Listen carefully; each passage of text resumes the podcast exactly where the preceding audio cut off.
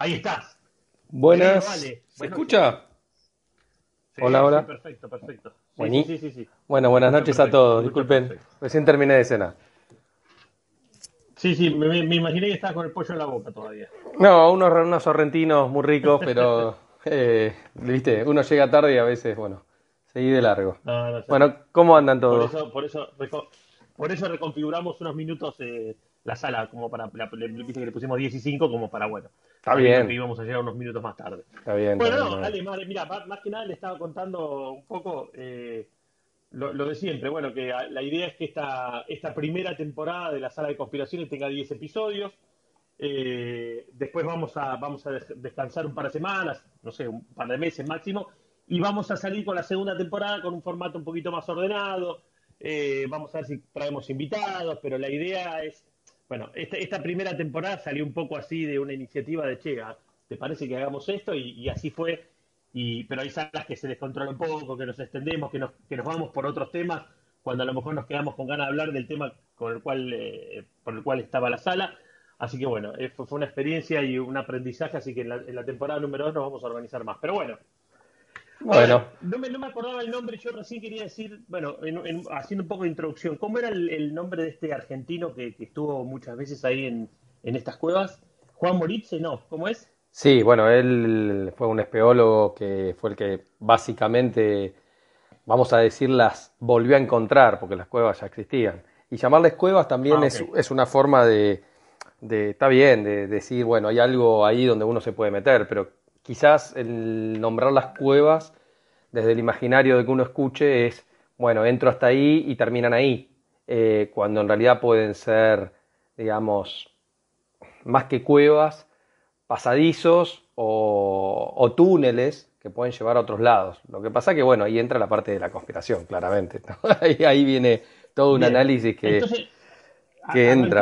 Arranquemos, por, por, el principio, entonces. A mí me gustaría, mira, a mí, a, mí me gustaría eh, arrancar con, una frase que sí, sí, hace mucho la leí eh, y que está plasmada en un libro que me regaló otro espeólogo, en el cual tuvo placer de conocer en el año 2014, eh, acá en la Sociedad de Escritores de Argentina, en el cual hizo la presentación de su primer libro, un espeólogo que su papá, y su familia estuvo con Juan Morix eh, en la década del 60 prácticamente, cuando Juan Morix, eh, digamos, baja varias veces a, esta cueva ahí en, en, Ecuador, que está a 400 kilómetros de Quito, en el medio de la selva ecuatoriana, en un lugar que no es fácil llegar.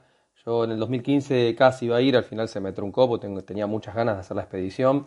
Eh, pero bueno, Manuel Palacios, que era el cual yo te dije que lo estaba contactando para ver si podía venir hoy y, más que nada él como referente de haber bajado ahí y poder con sus propias palabras describir lo que vivió varias veces bajando a esa, a esa entrada, por decir así. Llamarle cueva está bien, es el título más marketinero, ¿no? La cueva de los tallos, porque vas a encontrar, y hay millones de videos en YouTube ya. Yo la primera vez que escuché este tema fue allá por el año 2003-2004, donde me apasionó bastante, en esa época eh, me gustó mucho, eh, porque muchos de los que nos gustan todas estas historias, eh, en vez de mirar para afuera y ya ver los planetas, me gustaba más ver eh, la Tierra y más para el lado de adentro, y empezaba ya por esa época también las teorías y, la parte de la conspiración de la Tierra hueca, que un poco viene ahí también por el lado de la cueva de los tallos, que bueno, la Tierra puede tener la forma que sea y eso no necesariamente tiene que ser como que sea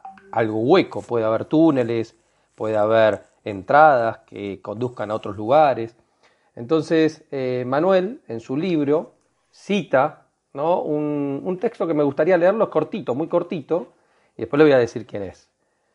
Dice, si tú eres el elegido, si has sentido el reclamo de la tierra, si comprendes su sombra, te espera una tremenda responsabilidad. Puede perseguirte la adversidad, aquejarte el mal físico, empobrecerte el medio, desconocerte el mundo, pueden burlarse y negarse los otros, pero es inútil. Nada apagará la lumbre de tu antorcha, porque no solo es tuya, es de la tierra que te ha señalado. Bueno, este texto es de Atahualpa Yupanqui y tiene que ver un poco con, con estos temas porque si bien uno esto lo puede tomar como una conspiración y, la parte más de ridiculización y siempre al poder no tener los datos completos queda en la nada, como la cueva de los tallos hay muchos otros lugares en el mundo, como están los montes Buseji, como están pirámides más grandes que la de Egipto ya reconocidas hoy en día, en Visoko, en Bosnia, donde estuvo Djokovic hace un par de años, y donde todo converge que algo siempre hay abajo. Entonces, mismo desde el lado de los incas, túneles que eh, muchos dicen, claro, uno no lo puede certificar, ¿no? Porque no estuvo o no los conoce. Pero acá aparece un, más que triángulo, porque ya de triángulo no me gusta hablar tanto, vamos a llamar hexágonos, que ahora que está de moda el grafeno, hay un hexágono donde convergen en ese hexágono personajes muy importantes de la historia, como el que acabaste de nombrar, Mike, que es Juan Morix, ya fallecido, ¿no? Espeólogo, un tipo que húngaro, nacionalizado argentino, eso es lo bueno, porque siempre Argentina está metido en todo, al fin y al cabo, no solo en el fútbol, y Sí, te iba a eh, decir, estamos en todos lados. Estamos en todo, es, es, impresionante. Hasta las entrañas de la tierra. Eh, sí, sí. Y bueno, Juan Morris, sí, sí, nacionalizado, es, era húngaro, pero nacionalizado argentino, después de la Primera Guerra allá en, en Europa, emigró acá. Pero bueno, él estudió, le gustaba la parte de arqueología, se especializó mucho en lo que es la parte de las cuevas, y por esas historias de la vida y averiguaciones de él, termina en eh, Ecuador. Termina en Ecuador, quizás siguiendo el rastro de, algo interesante, pero lo más loco es que paralelamente cuando el mundo está mirando la luna, porque sucede prácticamente en el mismo año, en el año 69, y muy pocos días antes del supuesto alunizaje de Neil Armstrong a la luna, Juan Morix eh, baja, o da a conocer, mejor dicho, ya había bajado, da a conocer la existencia al mundo de estas cuevas. ¿Por qué se le llama la cueva de los tallos? Para el que nunca lo escuchó, si están acá escuchando, porque el tallo en realidad es un ave, es un pájaro, ¿ah? en el cual vive adentro de estas cuevas. Y de hecho, los que han bajado muchas veces, no solo en esa época, sino hasta ahora, hasta hace muy pocos años, de hecho, este, esta persona que les digo que me regaló el libro, Manuel Palacios, eh, ha bajado muchas veces con expediciones y todo, está completamente, hablando mal y pronto, cagada la cueva porque todos estos pájaros hacen sus necesidades y el piso prácticamente es de la materia fecal de estos pájaros. Eh, por lo tanto, no es tan agradable bajar, es toda una experiencia, hay gente que queda fascinada, es el viaje de la vida para muchos, pero el hexágono este que les quiero decir es entre los personajes muy conocidos como primero y principal Juan Morix. Hay un padre salesiano que se llama el padre Carlos Crespi, ya fallecido también. Neil Armstrong, Eric von Daniken, un escritor que tuvo un bestseller que se llamó el libro El oro de los dioses, Stanley Hall, un tipo que pertenecía a la Scotland Yard y que hizo un documental sobre la cueva de los tallos y que estuvo muy atrás de lo que fue el padre Crespi, ya preparando el terreno para que la parte de Inglaterra y todo lo de Europa pueda tener, digamos, una entrada un poco más fácil a lo que era Ecuador. Y otro personaje que está ahí muy nombrado en la historia de las pseudociencias y todo lo que es omniología y extraterrestre, que es Zacarías Sitchin. ¿no? Alto ridiculizador para muchos, algunos fanáticos, seguidores de Zacarías Sitchin, porque es eh, uno de los que ha escrito libros diciendo que el ser humano viene de las estrellas, que esto, que lo otro. Casual masón también declarado, pero bueno. ¿Qué pasa acá? Eh, Juan Morix eh, al encontrar estas cuevas, las recorre. De hecho, hay, Juan Mori falleció, creo que falleció por el 90, 91, por ahí, y dejó, digamos, sus secretos a cinco mejores amigos que están prácticamente desaparecidos. Eh, secretos y otras entradas, porque uno habla de la cueva de los tallos, pero cuando uno se pone a investigar y he hablado con mucha gente, hay una entrada declarada, pero Juan Mori se reservó otras entradas. No se olviden que estamos hablando en el medio de una selva ecuatoriana que prácticamente es tan espesa, tan espesa, que no es fácil transitar. A ver, hay lugares donde vos llegás... Eso, Ale, te, quería, te quería consultar eso. ¿Dónde, ¿Dónde está geográficamente la cueva de los tallos? Pues yo leí que está, ya para llegar a la cueva, no es que se... O sea, ya entrar a la cueva es complicado, pero digo, llegar hasta donde geográficamente se encuentra la cueva también eh, pasás por, no es, fácil, ¿no? Pasás por es muchos. Ecuador, ¿no? Sí, es en, es Ecuador, pero está a 400 y pico de kilómetros, no me acuerdo exactamente, sé que es más de 400, 420 creo, kilómetros de Quito para el lado oriental. Eh, pasás por muchos pueblos, hay un pueblo de Cuenca por ahí, pero después hay otros pueblitos y comunidades que vas pasando, pero hay un borde donde hay una comunidad que ya Juan Morix la había cruzado, de indios, de indígenas, que imagínense en la década del 50, 60, donde no es como ahora, igualmente la, selva sigue estando espesa y de hecho hay grupos militares eh, ecuatorianos que están dispersados en diferentes lados, más allá de por la guerrilla y lo que sabemos con sus límites que tiene Ecuador, que justamente hay que ver por qué hay tanta guerra por ahí también, pero bueno, eh, porque entra dentro de las conspiraciones también y de tantos grupos terroristas que pueden estar escondidos ahí en el medio de la selva. Pero yendo más a esto, Juan Morix encuentra, eh, cuando él empieza a ingresar, para ir a buscar ya teniendo información aparentemente de coordenadas, no existían prácticamente el GPS en esa época, así que imagínense transitar eh, por estos lugares donde vas subiendo, porque son terrenos,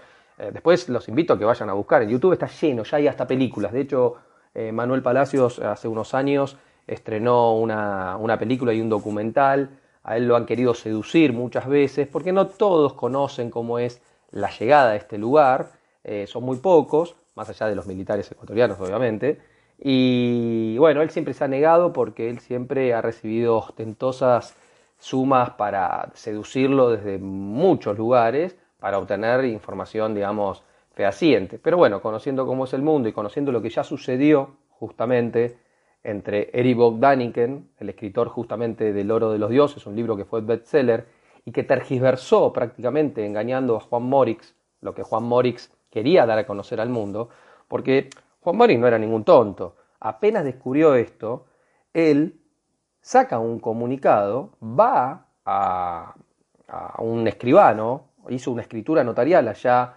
eh, en Ecuador, eh, justamente el 21 de julio de 1969, Miren las fechas, ¿no? Yo le digo, el hombre estaba mirando la televisión, viendo cómo supuestamente llegaban a la luna, y este tipo estaba dejando escrito, y están los registros y están las actas en Ecuador, donde dice lo que encuentra el hallazgo y la importancia que tiene para la humanidad lo que encontró ahí abajo.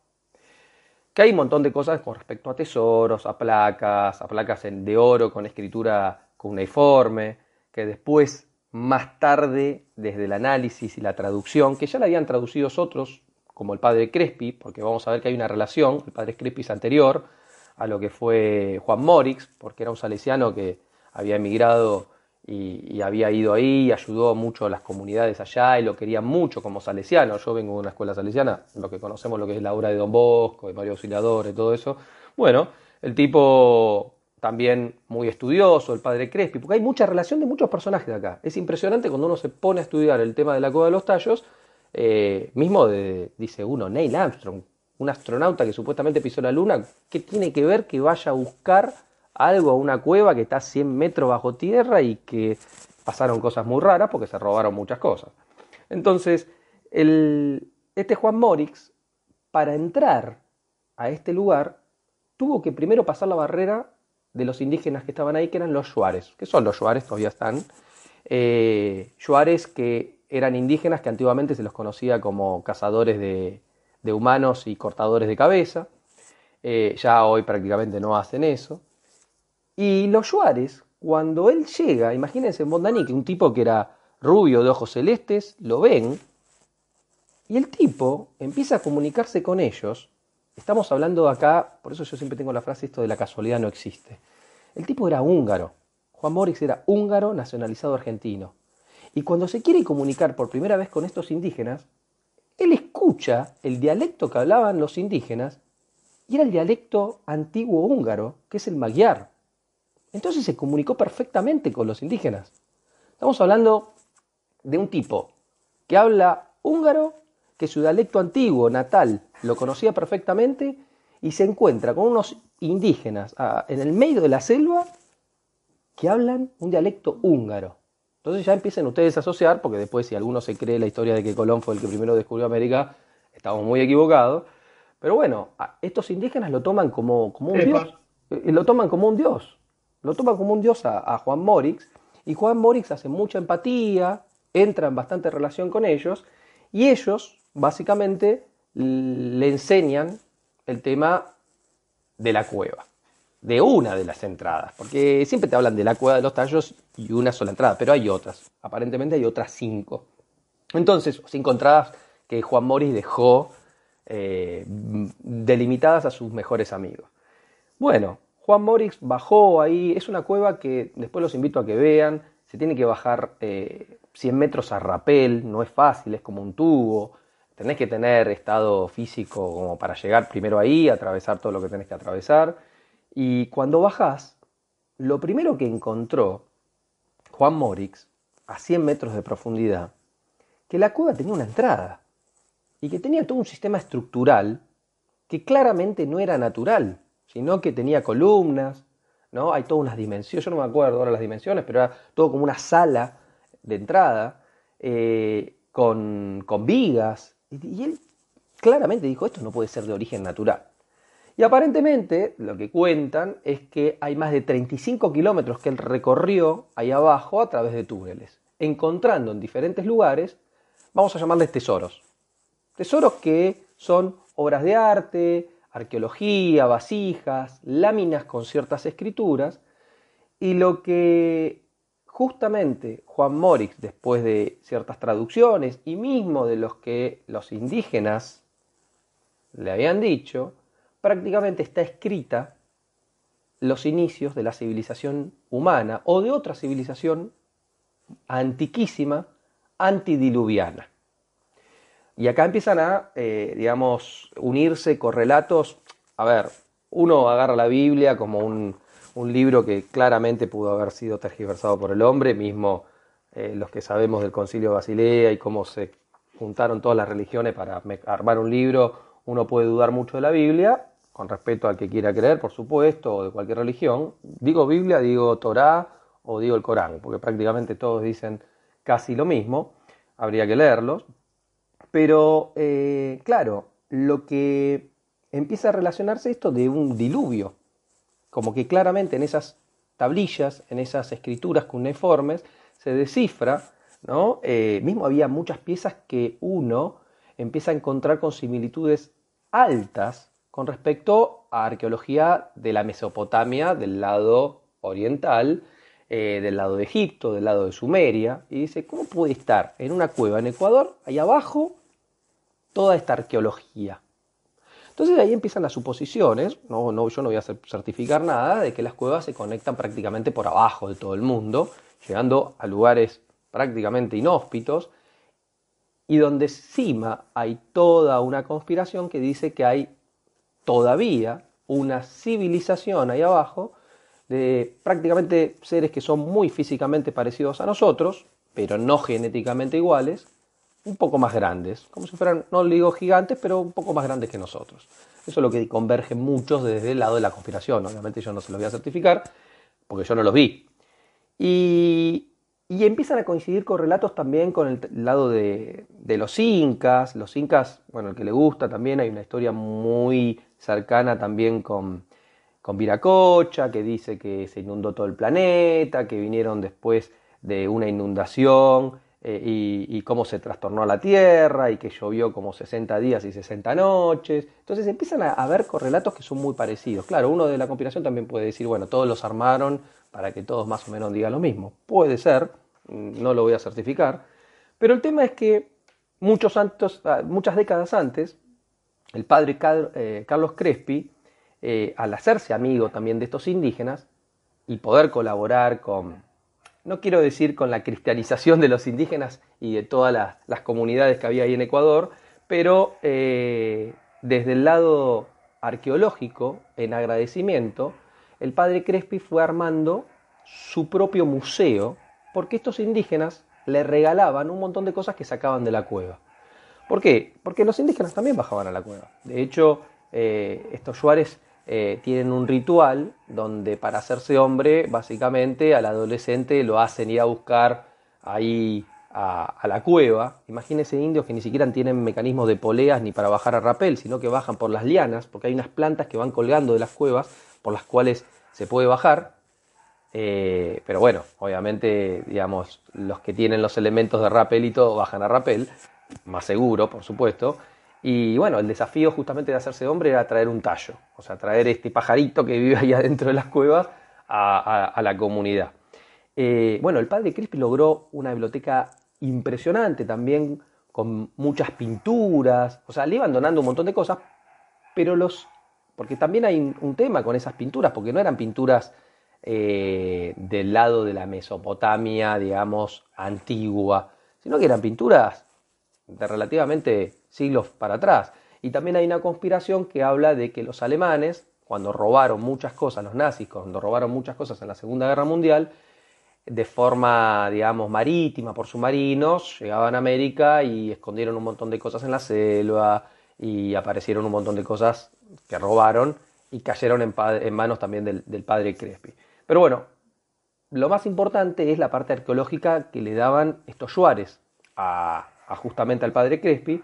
El padre Crespi después eh, termina falleciendo, muere de un infarto y aparece el Banco de la Nación de, de Ecuador queriéndose hacer cargo de todo ese museo y de todas esas piezas, porque claramente cuando ustedes van a buscar las piezas y, estas tablillas, eh, si tienen información real, palpable, de civilizaciones antiguas y del comienzo de la historia del ser humano, claramente, de hecho así eh, eh, Juan Morix lo, pone en el acta notarial, yo no la tengo encima, hay que buscarla por internet, eh, lo que él manifiesta es un texto que dice claramente que esto es realmente importante a la humanidad y que no quiere que se pierda ni se tergiverse, sino que se mantenga y que se dé a conocer a todo el mundo, porque ahí está la clave realmente de la historia del ser humano, que quizás no es como nos la cuentan. Por eso yo acá en el hexágono ese que le mostré, le dije, ¿por qué aparece Stanley Hall? Que era un tipo que, eh, si bien pertenecía a la Scotland Yard, se hizo figurar como turista ahí en Ecuador y que empezó a hacer documentales, como haciéndose el periodista interesado en todo lo que era la, la obra del padre Crespi, y después qué tenía él como elementos arqueológicos cedidos por los Suárez.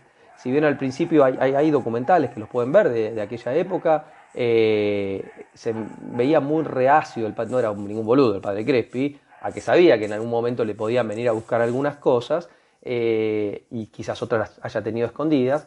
Bueno, muchas cosas se la robaron, hay, hay eh, muchos videos donde manifiesta que le robaron un montón de cosas y otras cosas se las queda el Banco Nación de Ecuador. Hacen todo un comité, clasificando todas las obras de arte y haciendo el inventario, que esto que lo otro, pero bueno, los que podemos dudar de cómo se arman esas cosas y en una charla de café cómo se pueden definir algunas cosas, sabemos que muy probablemente las cosas interesantes no se las haya quedado el banco y hayan ido a manos de otras personas, quizás, ¿no? Porque para esa época, fíjense cómo a partir del 70, ya con esto del viaje a la luna, aparecen un montón de libros, muchos libros eh, desde el lado de, primero, también mostrando lo que es con Zacarías Sitchin, todo el tema de los Anunnaki, los extraterrestres, mismo con el libro de este del oro de los dioses, de, que se lo pueden bajar por internet porque está bueno para leerlo también, porque tiene mucho material fotográfico, eso es lo bueno, más allá de que el texto esté tergiversado, porque básicamente quería ganar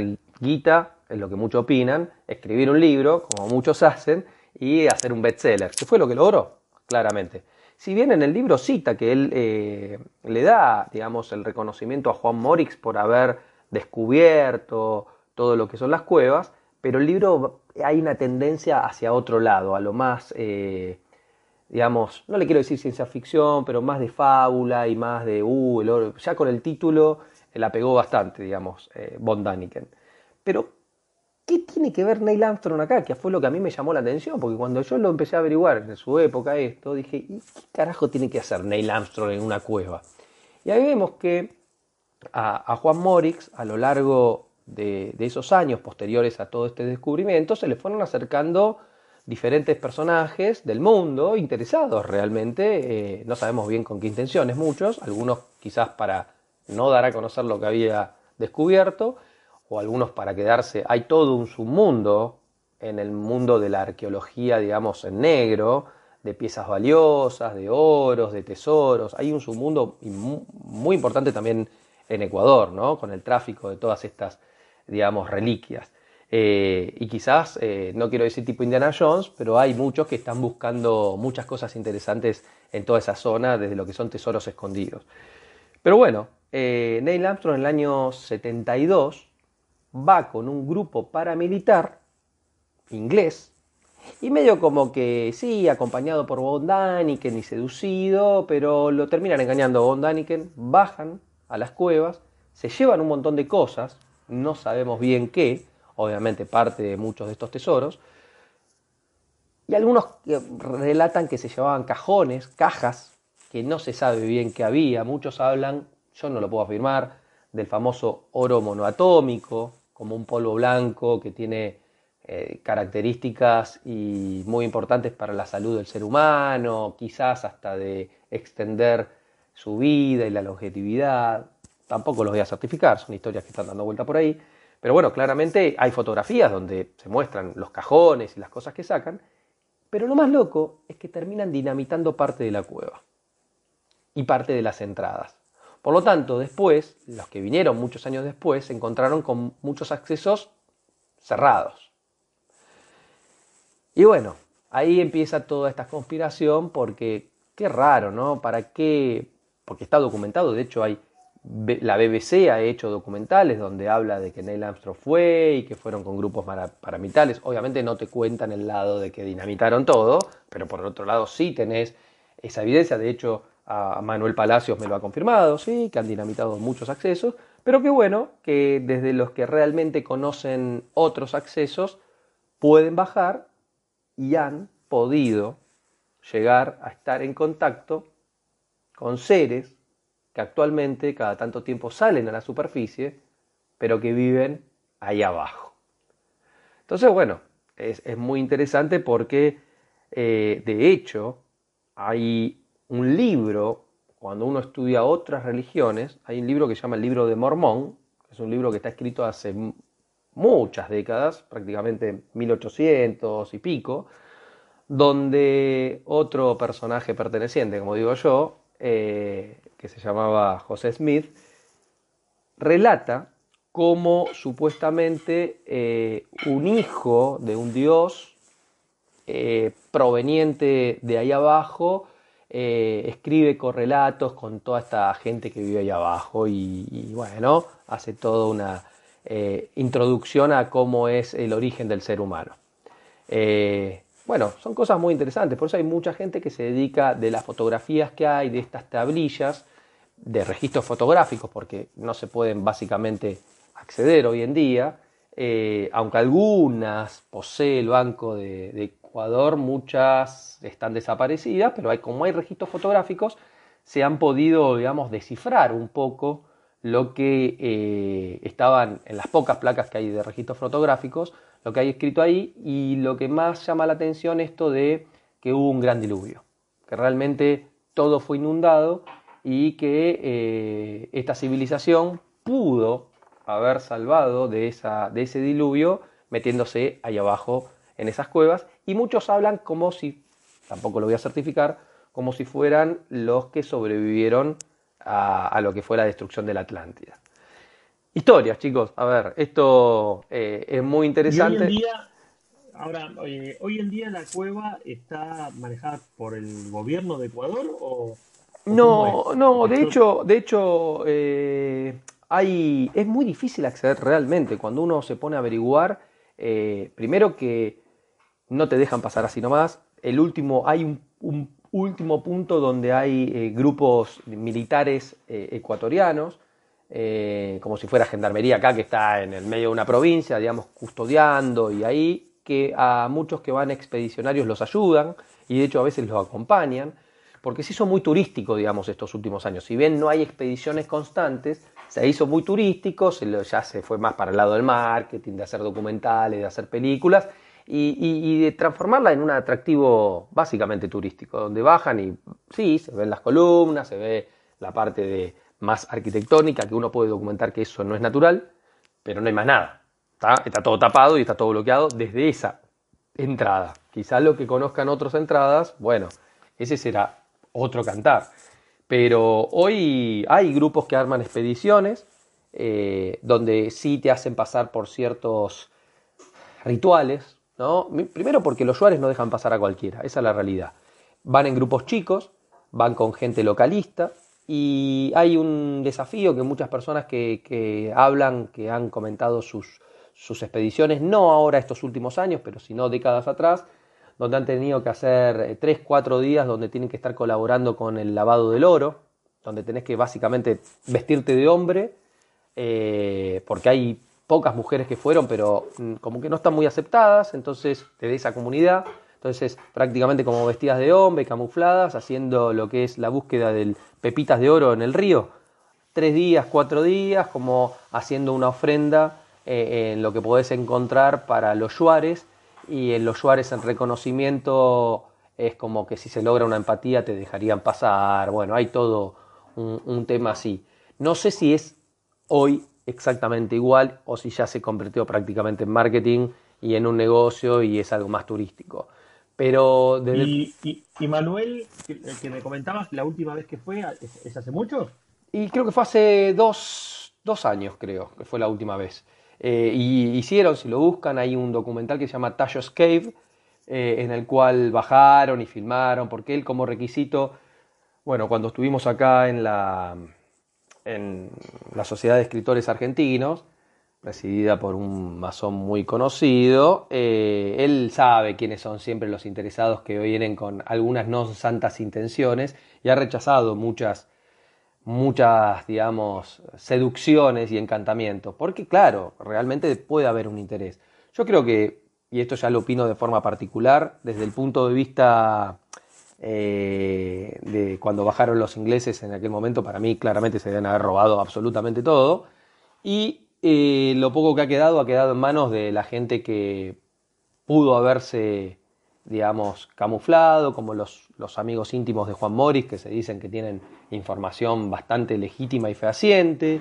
Eh, hubo un par de personajes ahí, yo no me acuerdo, habría que revisar, que han muerto en el medio en situaciones medias extrañas, como siempre sucede en estos casos.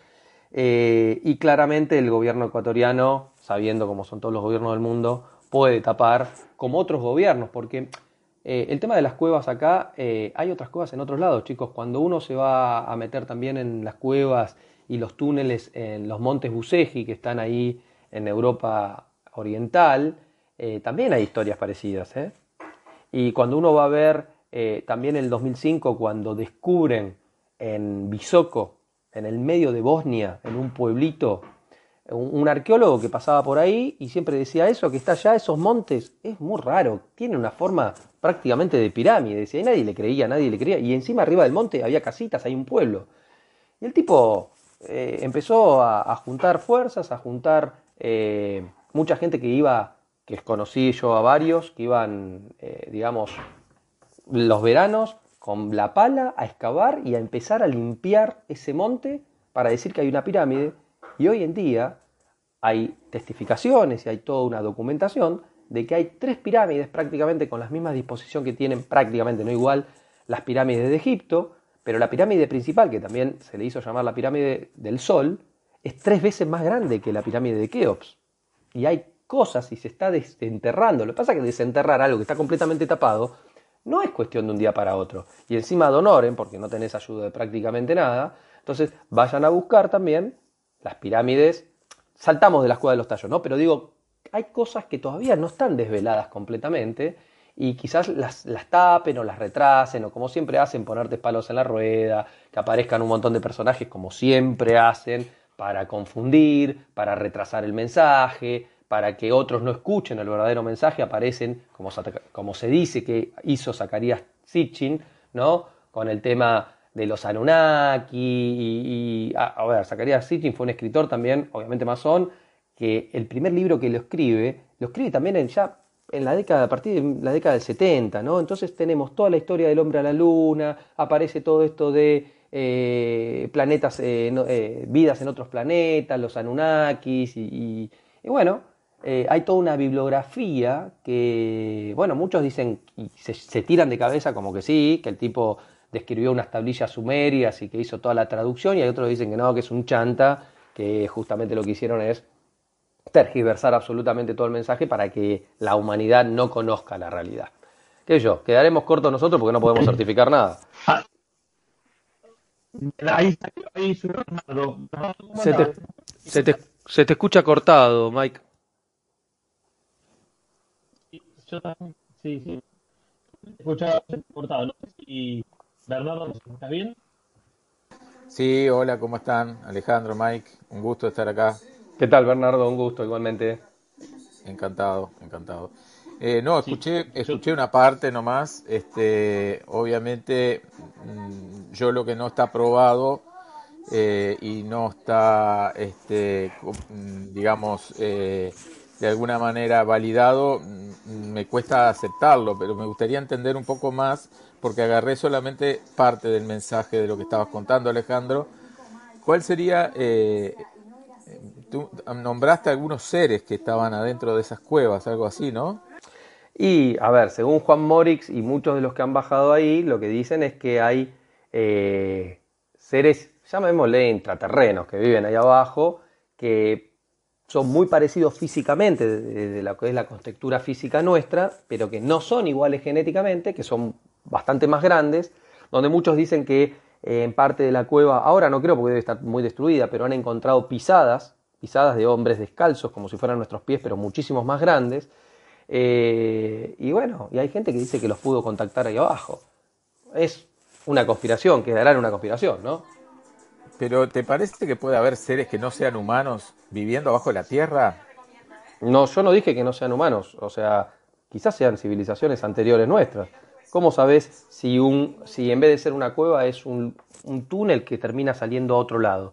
¿Qué sé yo? Conocemos todos los espacios y los recónditos. ¿A qué otro lado? ¿A qué otro lado, Alejandro? Porque la Tierra, toda la superficie de la Tierra está totalmente hoy eh, rastreada, validada. Todos sabemos dónde estamos. Eh, ¿a dónde, ¿A dónde irían? ¿Cómo se nutren? ¿Cómo, cómo viven? ¿Cómo, cómo validas esa, esa vida imaginaria este, subterránea? No entiendo.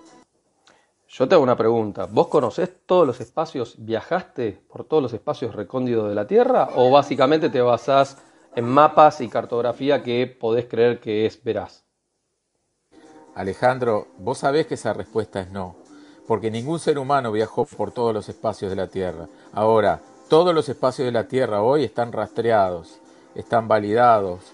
Este, Mira, están, eh, Sí, a ver, te lo tomo, pero yo conozco navegantes que a veces usan cartas náuticas y se encuentran con ciertas islas que no están cartografiadas. Y bueno, quedarán en su mundo.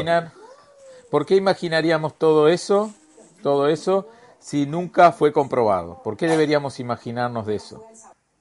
No, no sé si imaginarnos. Yo solamente manifiesto lo que un espeólogo dejó escrito, ¿no? Porque está en un acta notarial, quizás no lo llegaste a escuchar, está en un acta notarial, eh, en una escritura notarial que se protocolarizó todo, todo lo que él, porque él dijo, ya anticipándose en esa época, estamos hablando en el año 69, eh, porque él, lo manifiesta, digamos, lo que encuentra prácticamente el 24 de junio de 1969, pero el acta notarial y todo eso se hizo el 21 de julio de 1969.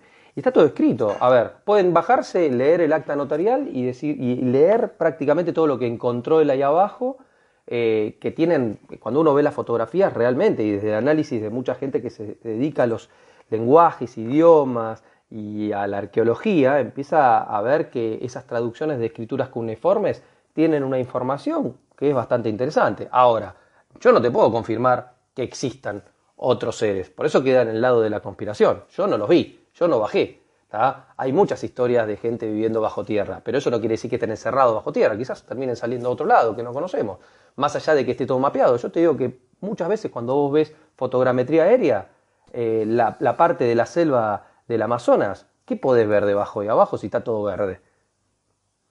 Entonces, queda, queda en una... A mí lo que, este, lo que, lo que, eh, vos sabés la cantidad de boludeces que se han escrito, con todo respeto, en la historia, ¿no? sí, total, claro. total, total, total. A ver, este, yo lo que creo es que, a ver, eh, dejémonos de, especular con cosas que nunca fueron comprobadas y, además no tienen sentido. Es decir, ¿qué sentido podría tener que haya seres humanoides debajo de la Tierra? Es decir, no, no, Yo no sé si son humanoides. Ahora, ¿qué sentido tiene que, yo me pregunto, ¿para qué carajo bajó Neil Armstrong con un, grupo paramilitar en el año 72 ahí abajo? O sea, porque está la fotografía. sí, ¿dónde, sí, está sí, Sí, está, documentado.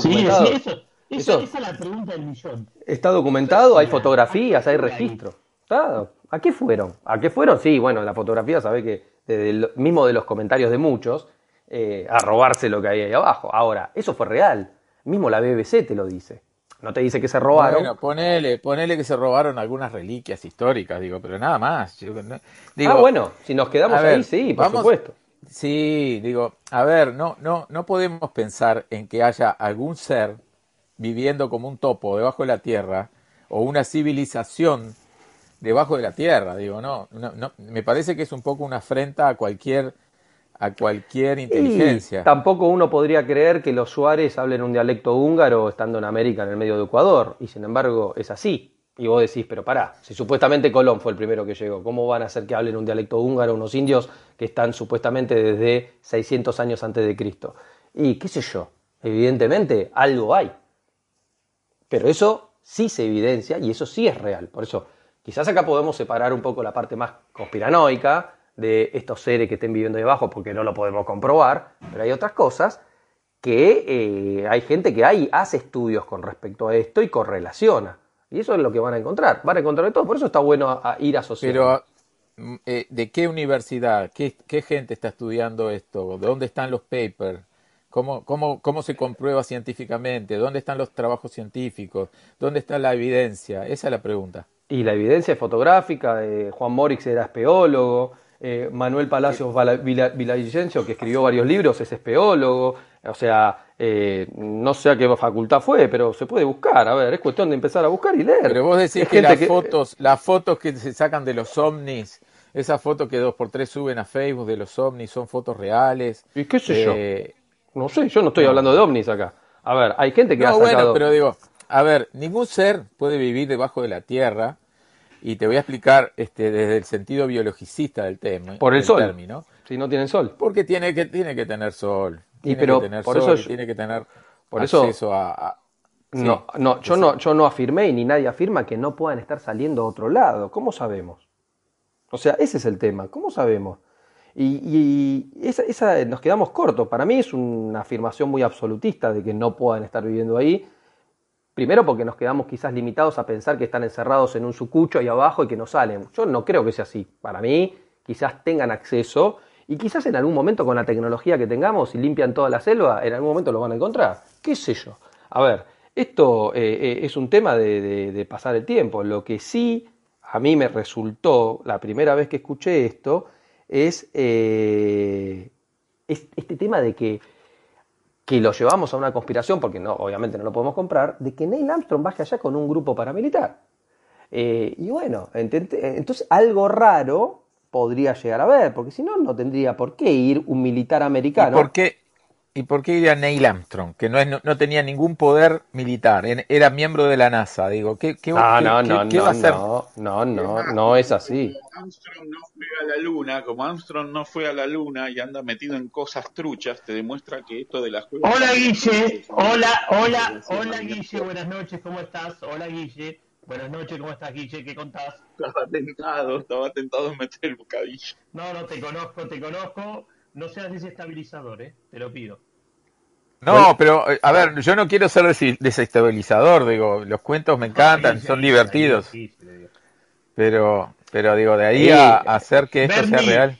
Bernie, sí, ¿qué, mi amor? Te encantaría, ¿No te encantaría que, que eh, de repente te aparezca una especie de, de hombre gigante de Avatar. Y, Déjate de, joder, que lo que estamos arriba de la Tierra ya me están cagando. Y sí, y sí. El tema es que... Eh, ¿Para dónde lo tomamos? no Claro, a ver, desde el lado de la conspiración está claro que puede... Sí, ahora, hay cosas, hay fotografía. A ver, el padre Crespi existió, lo del museo existe, lo del Banco de Nación de Ecuador que, que se quedó con las cosas existe, registros notariales existe, hay gente que sale a hablar, que baja a las cuevas, que ha visto cosas.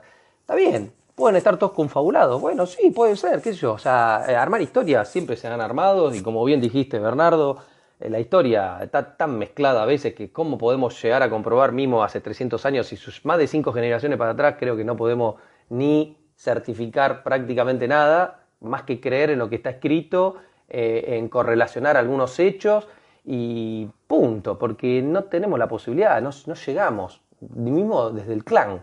Eh, le podés creer a mi abuelo, a mi bisabuelo, pero las historias se van tergiversando, se van mezclando, con buenas intenciones. Bueno, pero hay, una ciencia, hay una ciencia, Alejandro, que es la antropología, la historia, los historiadores. Hay ciencias que tienen tienen correlatos que están basados en investigación científica, digo, no, no podemos desestimar todo eso en base a un cuento de un correlato que, escribió un, en, un, en un acta alguien, digo, pero me gustaría la opinión de Mariano ahí, ¿qué dice? Hola, buenos días, ¿cómo están? Bueno, ¿qué, tal, Mariano? Bueno, mi opinión es, este, hola Alejandro. Me decís, bueno, me decís buenos días y me desestabilizaste. Bueno, sí, recién me levanto. En Tailandia, en Tailandia, buenos días. No hay ninguno de Ecuador, perdón Mariano, no hay ninguno de Ecuador acá de argentinos por el mundo que esté en Ecuador. Estaría bueno. Sí, pero están abajo de la tierra, están abajo de la tierra. Nada, lo, lo que me gustaría agregar un poco, Bernardo, entre comillas, para torearte, como decimos en Argentina, y más en términos generales, eh, justamente uno de los objetivos de estas salas que estuvimos haciendo es esto, hacer el pequeño ejercicio de pensar un poco más, de traspasar ese límite y el y si tal cosa. Entonces, ahí, ahí se mezclan algunos términos de discernimiento. Eh, vos, si te basás solo en lo que la ciencia dice y los papers, y si es conocimiento colegiado, eh, vas a obtener algo. Pero después hay otras cosas que las vas a tener que buscar por tu propia cuenta o chequear por vos mismo. Eh, por ejemplo, en el caso de la vida extraterrestre, pongamos un supuesto, eh, la gran mayoría dice que bueno, que estamos solos en, el universo, ¿no? O que se está tratando de descubrir agua en algún polo de algún lugar. Y eso es lo que dice la ciencia, ¿no? Este, aunque otros tengamos otras perspectivas. Y si no lo ves, no lo crees. Entonces es un poco complejo. Con respecto a esto de las cuevas, sí, muy interesante todo lo que contó Alejandro. No entiendo por qué Neil Armstrong fuera a ese lugar. El tema de otros seres viviendo adentro de la Tierra, bueno, lo mismo, es un tema interesante. Y bueno, nada, ese es el aporte. Me parece que estas salas están buenas para pensar un poco más. No, no, entiendo eso, Mariano y, y Alejandro, y no quiero ser irrespetuoso para nada. Digo, soy un tipo que estoy un poco mm, vedado por haber estudiado eh, una carrera de ciencias, entonces, claro, a mí el razonamiento, si no lo veo y no está comprobado, me cuesta entender cómo algo puede suceder. Aparte, busco la lógica también, aunque no esté comprobado y no se haya visto, que tenga cierta lógica el relato con lo que ya está descubierto y, a mí me hace muchísimo ruido lo que están contando, pero bueno, lo digo con el mayor de los respetos. ¿no? no tal cual, Bernardo, te, se entiende perfectamente y estaría buenísimo que si te interesa, eh, porque capaz que son cosas relativamente nuevas y se pueda empezar con investigación a llevarlo a, justamente documentar. A ver, si uno lee lo que dejó escrito Juan Morix, que es un, se los leo rápidamente porque acá lo encontré, dice, eh, Juan Mori, ciudadano argentino por residencia, nacido en Hungría, pasaporte número tal, en la región oriental, provincia de Morona, Santiago, dentro de los límites de la República del Ecuador, he desacierto valiosos objetos de gran valor cultural e histórico para la humanidad. Los objetos consisten especialmente en láminas metálicas, contienen probablemente el resumen de la historia de una civilización extinguida, de la cual no teníamos hasta la fecha el menor indicio. Los objetos se encuentran diseminados en distintas cuevas y son de la más variada naturaleza. He podido realizar el descubrimiento en circunstancias afortunadas. En mi condición de científico investigué aspectos folclóricos, étnicos y lingüísticos de las tribus ecuatorianas. Y empieza a citar todo lo que encuentra. Yo lo que digo es, ok, esto es una escritura que está, la pueden encontrar, hay, un notario, o sea, se hizo, eh, no es que es un librito de ciencia ficción que está por ahí, o sea, alguien a modo de colegiado, dentro de Ecuador, eh, el tipo eh, dijo, lo voy a dejar asentado. O sea, no es que lo dejó, en ese momento no hay en internet, no es que lo dejó en un librito de, que salió a vender por, por el mundo, sino que dejó una escritura. Ya eso algo, algo, no digo que tenga que ver completamente con la ciencia, pero empieza a ser un indicio de darle un marco de seriedad.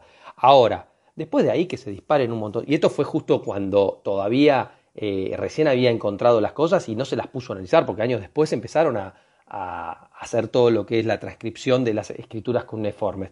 Quizás eh, se tenga que conocer más esto para que más gente se, colegiada se meta y lo pueda llevar desde el ámbito de la ciencia, pero sabemos muchas veces que si hay intenciones por detrás, como cuando hay ciertos intereses que pueden llevar a que se tergiverse el mensaje, nunca llega a la humanidad lo que tiene que llegar.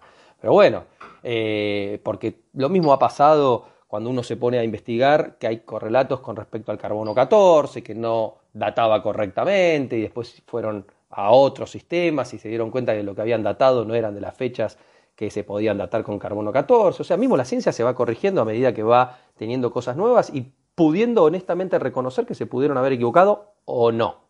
Y eso o no puede quedar ahí y bueno, al que profundiza e investiga quizás pueda llegar a encontrar el verdadero, pero lo que queda en el voz populi queda ahí medio dando vuelta. Está bien. Una pregunta. Acá estoy leyendo. subyacente con todo esto? Porque digamos, ok, ponele que hay una cueva donde se encontraron cosas y quizás había alguna civilización o, o quizás viviendo por ahí por la zona había una civilización y escondieron sus tesoros en las cuevas. Andás a ver, no se sabe. no se ponele, Todo esto, ¿tiene, ¿tiene algún mensaje subyacente? ¿Tiene alguna conclusión? ¿Cuál es la consecuencia del mensaje ese subyacente? Porque yo con el mismo criterio, como hay mucha gente hablando del Uritorco, yo también puedo decir, ah, no, pero en el Uritorco bajan los ovnis, porque hay un montón de gente que lo está diciendo, hay gente que puso posadas en, en la zona y para fomentar el turismo siguen hablando de eso, ¿sí? Sí, principalmente la familia, principalmente la familia dueña del Uritorco. Totalmente. ¿Qué hacen acá estoy leyendo, acá estoy leyendo actas de arqueología, actas de arqueología ecuatoriana del 2017. Eh, está interesante y habla de fantasías y el mito del padre Crespi y la pseudo arqueología. Yo creo que de eso es un poco lo que creo que estamos hablando. Sí, por supuestamente, es una visión, habrá que contrastarla, porque claramente vas a tener ese lado como puedes tener el otro. Lo que pasa es que hasta no escuchar todas las campanas, el único que va a poder discernir sos vos, Bernardo. O crees, no, o crees en alguno. No, no, no creo. No, no creo, no creo que sea el único que discierne de esto, porque nadie en la, en la humanidad de los 7.800 millones de habitantes nunca vio uno de estos humanoides. Mm, yo no lo puedo afirmar eso. Así como me lo decís, no. Pero no digo que no disiernas. Lo que digo es que podés escuchar una campana, podés escuchar la otra, pero vos sos el único, el que te va a resonar, cuanto más investigues, cuál te puede ser de las dos la que más te resuene, porque claramente hoy podés estar en una postura y por ver rápidamente una página de internet que es pseudociencia, que esto, que el otro, y por quedarte ahí quizás te pierdas, que quizás es una primera capa de la cebolla, pero capaz que había que meterse un poquito más adentro. A ver, esto es una cuestión de cada uno. No es un tema de, meterse o no, tiene que haber alguna evidencia científica que tiene que estar registrada en los anales de la arqueología mundial.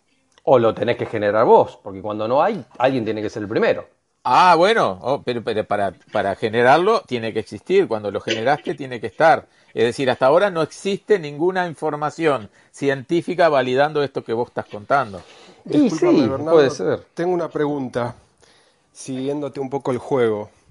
Eh, no, no es un juego, Mariano. No, el ¿eh? juego es la conversación, digamos. Porque cuando se dice la palabra juego suena trivial, una palabra trivial, y no lo digo desde ese punto de vista. Te hago una consulta en ese, en ese estilo. ¿Vos podrías asegurar que los 7.800, de las 7.800 millones de seres humanos que vivimos en este planeta, nadie vio un extraterrestre? ¿Vos podrías eh, asegurarlo? No, no, no, no, no, de hecho, evidencia científica, ¿no? No, de hecho, de hecho, sé, sé que algunas personas le han parecido. A ver, primero yo no estoy desestimando la existencia de vida extraterrestre. ¿eh? En este momento la discusión es si hay vida Bernardo, subterránea. Bernardo, discúlpame que te interrumpa. Un minutito, un minutito. Pero capaz que Bernardo nunca lo escuchó. Y yo siempre hago este mismo comentario porque es impresionante cómo tenemos la palabra pegada extraterrestre en la cabeza. Bernardo, para vos, extraterrestre, ¿qué significa? Así rápidamente, de tus conocimientos. Por, no, no, no es, no es de mis conocimientos. La definición de extraterrestre es de un ser que no vive en la Tierra, que está fuera de la Tierra. Pero extra, Es, pero extra es más. Exo es afuera. Extraterrestre es más Tierra. No, no, no. Extra, extra, es más. Es, no, no, no. ¿Cómo que no? Extra quiere decir que está fuera, que está fuera de la Tierra. Exo es fuera. Extra es más. Exo, extra. Si vos decís algo que es eh, extracorpóreo, extracorpóreo está fuera de tu cuerpo. Eh, extra es que está fuera. Bueno, pero no nos estamos yendo. La, idea es seguir con el razonamiento. Eh, Científicamente no está probado, no hay papers ni de Harvard no está probado, no de que exista vida fuera de este planeta o que no está probado, que no viven en este planeta. Bueno, justamente ese es el toreo que te estoy haciendo entre comillas con respecto a basarse siempre en la evidencia científica, que existe y que está bárbara, pero hay temas complejos, como puede ser este que estamos hablando ahora, o de los otros, lo mismo. Mariano, vos decís que hay vida extraterrestre que la ciencia no la pudo detectar. Y por la narrativa, la, narrativa oficial. ¿Qué, es la ¿Qué, es la narrativa oficial? A ver, La narrativa oficial es que hay, eh, antenas gigantes, eh, programas SETI y demás tratando de captar mensajes de otros lugares y se escuchan conversaciones. Así es. Han, lanzado este, equipos con grabaciones humanas. Pero no hay pruebas. Pero no hay pruebas, María. Justamente de eso te estoy, por eso te estoy diciendo. Sí, por eso. lo que no hay con el razonamiento es que lo que no se prueba no existe. En ciencia lo que no está probado no existe. Bueno, bueno, estoy de acuerdo. Estamos de acuerdo, por supuesto. Eso no, qué bueno que está esta sala. Eso no quiere decir que sea un limitante. ¿no?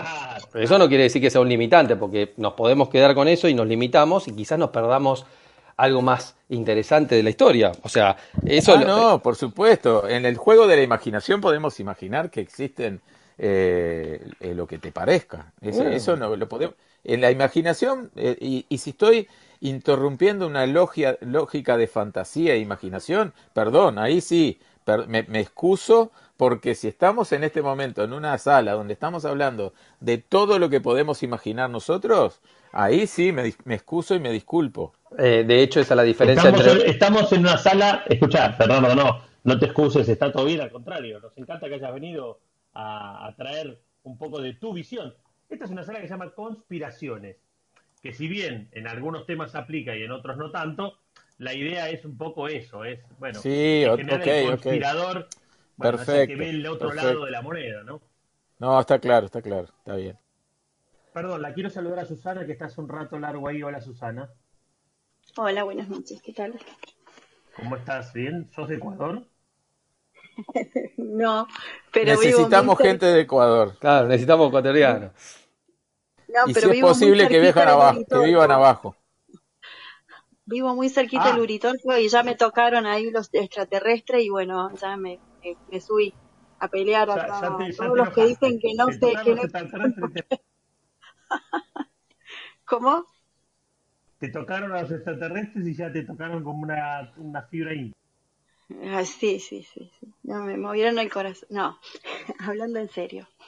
Eh, vivimos en Carlos Paz a unos eh, 40 kilómetros de, del Cerro Uritorco. Y cuando yo era más chica, eh, mi mamá presenció un, un, objeto volador no identificado muy cerquita de nuestra casa. Eh, y bueno, como digamos por la forma que ella lo describía, o sea, los movimientos ondulantes, cambiando de color, que se desplazaba de arriba hacia abajo con movimientos muy violentos, muy de mucha velocidad. Y, y bueno, y el, esto de, de un, como tipo luz cegadora y desaparecer. Em, la verdad que mi mamá no tiene eh, ¿cómo es que se llama? Nada de imaginación. No creo que haya una persona más realista que mi mamá. Si lo veo yo, armo toda la historia. yo soy, yo soy más de la parte imaginativa. ¿Cómo se llamaba el lugar este que fuimos eh, con no, Gastón? es B blanco es blanco. Para el, pasando el Uritorco. Y si no ve blanco, no existe el blanco. Que era el lugar donde se suicidaron los indios, que estaba el cañón a la izquierda. Hay, que hay que darse la posibilidad a todo. A que yo con la palabra científico no puedo desacreditar absolutamente nada de lo que no sea científico porque hay muchas cosas que no fueran científicamente comprobadas hasta que la ciencia pudo comprobarlas. Que es una cosa. Sí, no, pero preguntarte a vos lo mismo. Eh, la, la ciencia tiene muchas incapacidades. Tiene muchas capacidades, pero muchas incapacidades también. Así como va construyendo muchas cosas sobre seguro, también va complicando algunas cosas. O sea, por ejemplo, el tema de la medicación, la medicación sabemos que es buenísima para una cosa, pero que en el camino muchas veces deja secuelas menores que el bien que hace, pero va alterando otras cosas, cosas que no maneja la ciencia sabiéndolo. Entonces, eh, creo que si se trata de conspiraciones, y yo puedo decir que la conspiración de, de como se dice, no sé, Estados Unidos es ocultar que hay vida extraterrestre. ¿Cuáles son los beneficios? Y la conquista, como siempre, o sea, de, estar apropiándose de algo porque el resto lo desconoce, entonces lo niego y mientras tanto me hago, me hago parte o me hago dueño. Eh, y yo estoy generando una conspiración también y no tengo fundamentos. Y bueno, ¿por qué me lo va a refutar? Mira, justo se fue. ahí, Ahí, más que, más que el Uritorco que había nombrado recién Guille y bueno, Susana, que vos sos de allá, eh, habría que ir más que nada y entender también las historias, claro, que quedarán en relatos porque la ciencia no te los va a confirmar, de lo que sucedió en Ongamira, de lo que hay pasando en Ongamira, no sé si las conocés las historias, Susana, calculo que sí, siendo de por allá, eh, que es pasando un poquito sobre la ruta 38, pasando el Cerro Uritorco. Pero bueno, hay gente que sí, claramente ha, manifestado. Ojalá, Mike, mira, lo que podemos proponer, si querés, para la próxima sala, es, eh, hay dos mujeres muy interesantes en la República Argentina, en el cual yo tengo un contacto y, les voy a preguntar si se pueden sumar, que la que más sabe de lo que es ufología acá es eh, Silvia Pérez Simondini, eh, está su hija también Andrea, que son directoras de, lo que es Sephora, que es todo un centro de investigación de justamente de, lo que es omni, omni ufología, vamos a llamarle en inglés, y, y tienen bastantes relatos, investigaciones, pero claro, eh, cuando hay un interés quizás por detrás que quiere ocultar ciertas cosas o tergiversarlas o crear eh, un show, como puede ser eh, esto de que prontamente nos van a venir a salvar los extraterrestres, porque hay todo un, toda una conspiración por ese lado. Si quieren, váyanlo a buscar. Está en lo que es el NASA Blue Beam Project, que es un proyecto de la NASA que se llama Rayo Azul. Eh, que también queda en la conspiración. Pero bueno, son cosas que surgen, están dando vueltas por ¿Qué ahí. ¿Qué nombres les ponen, eh? Y bueno, ¿Qué nombrecitos les ponen? Eh? Y sí, pero qué sé yo. No nos van a salvar. No, no. A salvar nosotros mismos. Está claro, está claro, pero bueno. lo que quería dejar claro es que acá mm, eh, el lugar, eh, ah, que no me sale ahora el nombre, se me acaba de ir, Capilla del Monte, donde está el Cerro Uritorco, eh, no es un centro, no es una ciudad turística que viva del tema de los, de los extraterrestres. Ese es el tema. O sea, decir que eh, ese lugar, Capilla del Monte, vive por lo que generan las historias extraterrestres es tremendamente falso, porque hay muchísimas eh, hay muchísimos estudios energéticos de la zona como, como triángulo energético eh, en la zona y Después dijeron en mucho tiempo que tenía que ver con los extraterrestres, que por eso ellos elegían ese lugar. Pero el lugar es un centro energético y se desarrolla esa ciudad, eh, todo lo que es terapias alternativas a montones. Incluso se ha hecho, eh, ahora se ha hecho una fiesta, hace, creo que son dos años. Ongamira, Andrés, eh, una fiesta de del ovni o algo así, que es realmente es casi una burla, es como una parodia a la, a la mismísima idea de que hay extraterrestres en la zona. Y sí, en la época, hace mucho tiempo se conoció como, o se sigue diciendo, que en una época estuvo ahí el, el Santo Grial, eh, por la zona energética que era, que estuvo oculto mucho tiempo ahí. Entonces hay otro tipo de cosas que, de historias, que no van a ser comprobadas. La verdad que conspiración me suena con un objetivo más grande y más poderoso. Y, y, y es una ciudad muy simple, muy sencilla. Económicamente no tiene un desarrollo para nada eh, que ver con lo turístico. No, y, cuando uno va desde el lado de la arqueología o mismo de, a mí me gusta lo que es correlacionar, observar, porque el método científico es esto, observar, comparar también, documentar, después que se colegie, bueno, está claro que tiene que haber una mayoría que esté de acuerdo, pero la capilla que está ahí en Capilla del Monte, justamente, que tiene esvásticas en su piso, que claramente hay historias y leyendas o mitos, llámenle como quieran, de que han estado eh, raíces templarias, eh, y, mismo lo que ha sucedido ahí en Ongamira, eh, después está toda la historia del bastón de mando con respecto al gran hotel que hay ahí, el Hotel Amor, y todas las historias correlacionadas, pero bueno, quedan en, justamente en un manto de que, claro, como no hay una ciencia y un colegiado que lo certifique, bueno, por eso yo digo, a veces uno, eh, siempre esperando esta certificación, eh, se limita y por ah, no... Hay un, hay un problema con todo eso, discúlpame, pero hay un problema con todo eso. Por cómo es la mente humana, si vos pensás mucho en algo, te convences en ese algo. Por ejemplo, totalmente, los talibanes piensan, eh, me, me, dejas terminar el párrafo, por favor? Los talibanes piensan, sí, que si se inmolan, sí, van a ir a un Edén lleno de vírgenes, creo que con 70 vírgenes, ¿sí? Y entonces van y se inmolan, ¿sí? Pero piensan mucho en eso, piensan mucho en eso, ¿sí? Eh, los japoneses pensaban que si se tiraban como kamikazes encima de los barcos yanquis, estaban defendiendo el honor milenario de Japón. Entonces, el problema que hay detrás de todo lo que sea creer en cosas que no están validadas, ¿sí? Es que terminás creyendo cualquier verdura, ¿sí? Y yo lo que pregunto, cuando hay una teoría, supongamos la teoría está de las cuevas, ¿sí? Ok, ponele que existió esa civilización por ahí cerca, ponele, no hace falta pensar algo loco que solo vivían en las cuevas, quizás era una civilización que vivía ahí en los alrededores y guardaba sus tesoros en las cuevas, ponele, ¿sí? ¿Qué mensaje subyacente tiene eso? O sea, ¿qué me vas a decir? Que, uh, sí, vinieron los ingleses y los saquearon. Si eso ya pasó en Egipto, que había una civilización y los ingleses se llevaron todos los tesoros a los museos ingleses, ¿sí? ¿Qué, qué mensaje tenía esa civilización? ¿Se identificó algún mensaje que diga, wow, descubrieron esto? Porque a los egipcios los estudiaron a full y está documentado que llegaron a algunas cosas, no a mucho, ¿sí? Pero digamos, ¿tiene alguna conclusión subyacente? ¿Sí? Y, la, única. cerrar, sí. Sí. No, cerrá, cerrá, dale. para cerrar, lo que quería decir es: acordate que si pensás mucho en algo, te convences en ese algo. ¿sí? Lo tenés los talibanes, los tenés los kamikazes. Si yo me convenzo quizás de que me pueda sanar, está bueno, porque me sano. O sea, miremosle el lado positivo también desde tu mensaje. Si dejas de recibir tratamiento médico en base a tu convicción, no está tan bueno. ¿Por qué? Si me sano. Yo veo la evidencia. O sea, es una visión. A ver, eh, igual, igual, no, igual está bueno lo que dice, es verdad. En Egipto vos vas al Museo Británico y tenés más cosas que en Egipto. Y está claro que los ingleses se robaron y se robaron prácticamente todo. Ahora, lo que te muestran, ¿es lo que se robaron? ¿O quizás hay otras cosas que están en poder de ellos con otros intereses que a vos no te lo dan a conocer?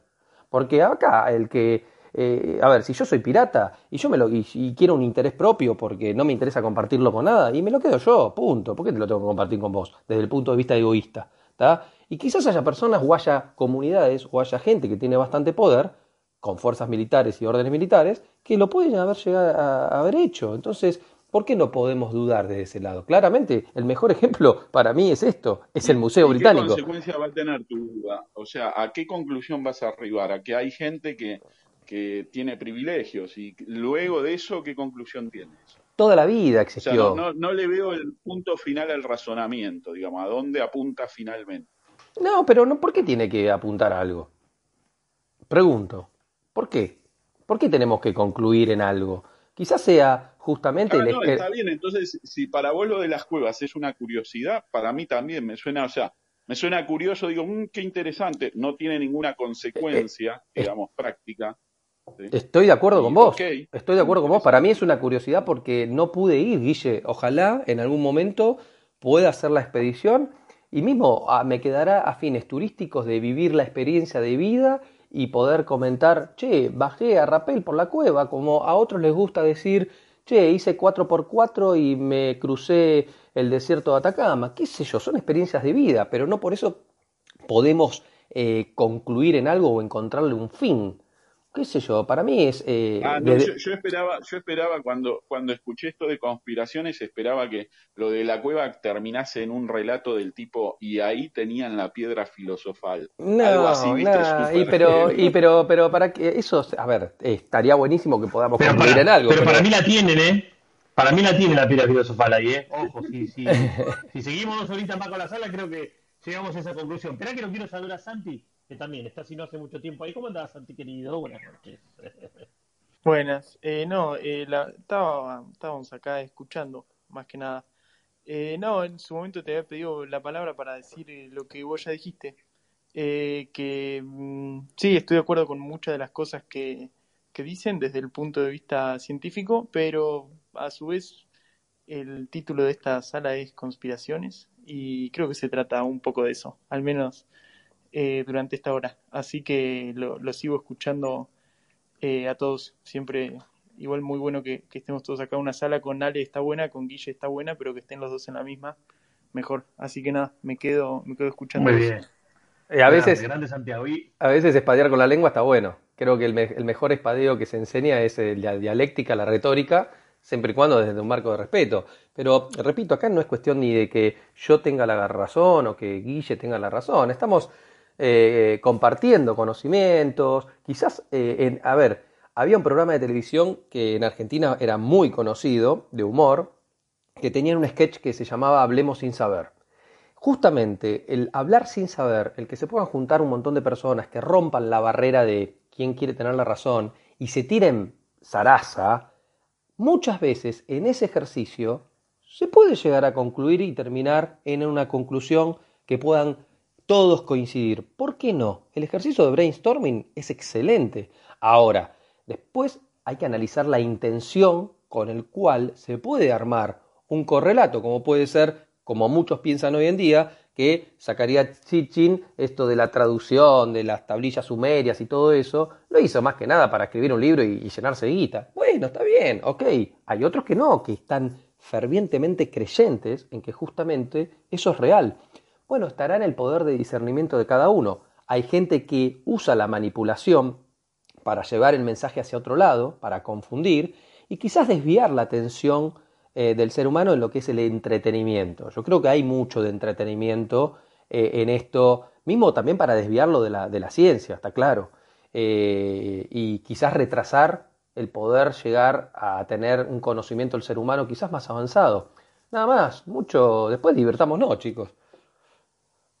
Saludamos a Maxo Maxo. me, Imaginé, sinceramente que lo de las cuevas esto iba a tener tipo alguna conclusión re heavy de, che, nos cagaron con esto, ¿sí? Por ejemplo, en el caso de los, de los egipcios, ¿sí? Algo interesante que hay es que aparentemente los egipcios tenían rituales mágicos de Estado, ¿sí? O sea, en lugar de tener una religión, el Estado se encargaba de hacer magia negra. Y hay todo un estudio y un montón de literatura que corrió abajo del río sobre eso, y me imaginé que esto de la cueva iba a terminar apuntando a eso y que íbamos a hablar de eh, qué significado tiene tal cosa. Por ejemplo, el significado de las pirámides es que toda organización termina fabricando poder a partir de establecer jerarquías y eso simboliza el símbolo de la pirámide. Ahora, ¿qué pasa? Hay gente que ese símbolo lo interpretó mal e interpretaron que si te metes adentro de un triángulo te da energía. Entonces tenés gente haciendo yoga dentro de, triángulos, ¿viste? No, de pirámides. Los, egipcios estaban refiriendo a otra cosa, ¿sí? Pero pensé que esto de las cuevas iba a tener ese tipo, algún tipo de derivación de... Y la conclusión que sacamos de las cuevas es que X paradigma. Si hubiera, si hubiera entrado Manuel, quizás sí, que era una persona que yo quería invitar, pero no, no, no lo podemos. Ahora, Guille. Va a quedar, escúchame, Ale, va a quedar para la temporada número 2. Sí o sí, hay que traerlo. Eh, bueno, ahora le respondo a Guille, pero creo que entró Maxi, que no sé si querías decir. Maxi, ¿cómo te va? ¿Cómo andan? Buenas noches. ¿Se escucha? Perfecto. Sí, sí, sí, perfecto. Buenas noches a todos. Eh, ahí, bueno, estaba escuchando la historia de Ale, un poco la decepción de Guille que parece que quería algo más picante. Entonces yo voy a tirar un par de preguntas que de algunas cosas que yo vi, a ver si Ale sabe, ya que es estudioso en este tema, si él escuchó algo o no también. Eh, así le ponemos los caramelitos de cianuro la noche. Eh, yo vi algunas fotos en algún momento en las cuevas de los tallos donde entre los artefactos que se encuentran hay piedras eh, que tienen ciertas propiedades luminiscentes al exponerlos a, luz ultravioleta, que devuelven patrones que no son visibles. Y también vi como una curiosidad bastante interesante que se encontró eh, la pirámide con el ojo tallada en una piedra. algo que en datación haría que es eh, como que viene de una civilización muy antigua. Y como un dato más, y te lo tiro para que si te querés explayar, eh, escuché que los Juárez, eh, algo muy receloso y bien guardado, manejaban la alquimia. Es decir, que podían transmutar, por ejemplo, el plomo en oro. Sí. Y con esto me silencio el micrófono y los dejo hablar. Sí, bueno. Gracias, tiraste, tiraste la bomba. Tiraste, de hecho, bueno. Sí, porque eh, que quería algo mágico, entonces ahí le di. No, lo de, lo de la, lo de que hay placas que las analizaron, ¿eh? que las analizaron con luces ultravioleta y que hay retroluminiscencia y que se identifican ciertas cosas, ya da una magnitud de que los tipos, por lo menos, algo para que ese efecto surca, conocían. Eh, después, el tema de que hay piedras y están dentro de las fotografías que después podés dudar de las fotografías o de las imágenes, porque está claro que las imágenes vienen justamente de la imaginación y que la fotografía es la fotografía real, las imágenes pueden estar adulteradas. Eh, está esto de la pirámide, hay, una placa muy famosa que, bueno, está en el libro también de América Prohibida de Manuel. Eh, hay una pirámide. Yo vi fotos de eso, ¿eh? no sé si son reales de la cueva, dicen ser de ahí, pero vi fotos. Sí, sí, fotos que estaban en manos de, de estas placas del padre Crespi eh, que está la pirámide con un ojo arriba y con dos gatos, que en realidad no son gatos, podrían ser un gato montés que estaba en la zona. Bueno, hay cosas muy interesantes. Ahora, em, lo último que dijiste, Maxi, de eh, esto de los Juárez, no es algo que solamente es de los Juárez, sino que, bueno, conocidos que, que hay, no está acá presente, pero que tengo amigos que navegan por todo el mundo y han estado en Ecuador bastante tiempo buscando tesoros justamente. Cuando vos te juntás con ciertos indígenas de allá, eh, hay un conocimiento, que obviamente queda otra vez en la conspiración, donde a través de ciertas plantas, con propiedades químicas de las plantas, aparentemente, no lo voy a certificar, tienen esta propiedad de eh, solidificar y ablandar piedras, o sea, moldear la piedra, y hay un caso de un conocido que me ha dicho que, eh, poniendo borracho a un indígena básicamente, eh, comentó esto de poder ablandar el oro o de crear oro a partir de la alquimia. Quedará en un relato, o sea, yo no lo puedo certificar porque yo no lo tuve en mis manos ni yo no lo practiqué, pero bueno, está ese famoso desde la piedra filosofal y desde esto de poder transmutar el plomo en oro siempre se buscó desde el lado también de como poder material y vital del ser humano de tener eh, algo con, con, que le da superioridad, ¿no? Porque al tener ese material es como que te da un cierto estatus, superioridad. Bueno, sí, está, está eso, pero no lo podemos comprobar científicamente. Como si científicamente se puede comprobar que se puede hacer diamante industrial, pero que es mucho más caro que hacerlo que, que, que, hacerlo en el proceso todo de lo que podría llegar a valer ese diamante. Entonces, qué sé yo, hay cosas que al no poseer todos los recursos o todos los conocimientos estamos limitados. Ahora, si yo ya me limito a pensar de que eso no puede existir, y bueno, ya está, me limité. Ahora, quizás hay gente que en la búsqueda, en esto de ser exploradores, o en esto de, en estas décadas pasadas que quizás eh, no haya estado tan controlado el hecho de la experimentación como le pudo haber pasado a Juan Morix. Yo no sé si Juan Morix podría llegar a hacer eso hoy en día, quizás, no lo puedo afirmar, quizás sí, quizás no, pero las fotos están, o sea, eh, hay, eh, digamos, material fotográfico del cual es muy, y hay material fílmico también, o sea, es ir a buscarlo. El padre Crespi no fue una invención ni una imaginación, existió eh, esas cosas se pueden buscar. O sea, hay cosas que podemos llegar a tener ese conocimiento. Ahora, concluir finalmente en una bola mágica y no sé, quizás eh, con más tiempo, más investigación se pueda llegar a concluir algo. Quizás nos encontremos con estos muchachos que salen de bajo tierra y nos vienen a, a decir algo alguna vez, qué sé yo. Esa sería la parte más conspiranoica para mí. Sí, sería genial. Perdóname, pero sería genial. Y bueno, ya te pusieron una serie que se llamaba bueno. Invasión Extraterrestre y que te decían que venían de afuera, qué sé yo. Y era lagarto, y mucha gente cree que hay, lagartos abajo, qué sé yo. Pero buenísima. Mira, era lo, era lo más, ¿o no, Mariano? Pero creo que era un, ha sido televidente. Yo no dormía. Eran las noches de Chesterfield, en, canal, en Canal 13 creo que era Chesterfield, y era las 11 de la noche que daban en el año 86, por ahí. Ve invasión extraterrestre. Espectacular. Todo la hemos visto. Espectacular. Sí, espectacular. Habría, habría que hacer sala, Mike. Aquí está Gabriel abajo, algo de los reptilianos. Y hay gente que va por ahí, sí. Y bueno, qué sé yo. Hay, ¿Qué son los Anunnakis, Alejandro? respecto a lo que decían de la piedra filosofal, ¿sí? Yo les sigo tirando alguna puntita por ahí para que conecten alguna cosa por ahí.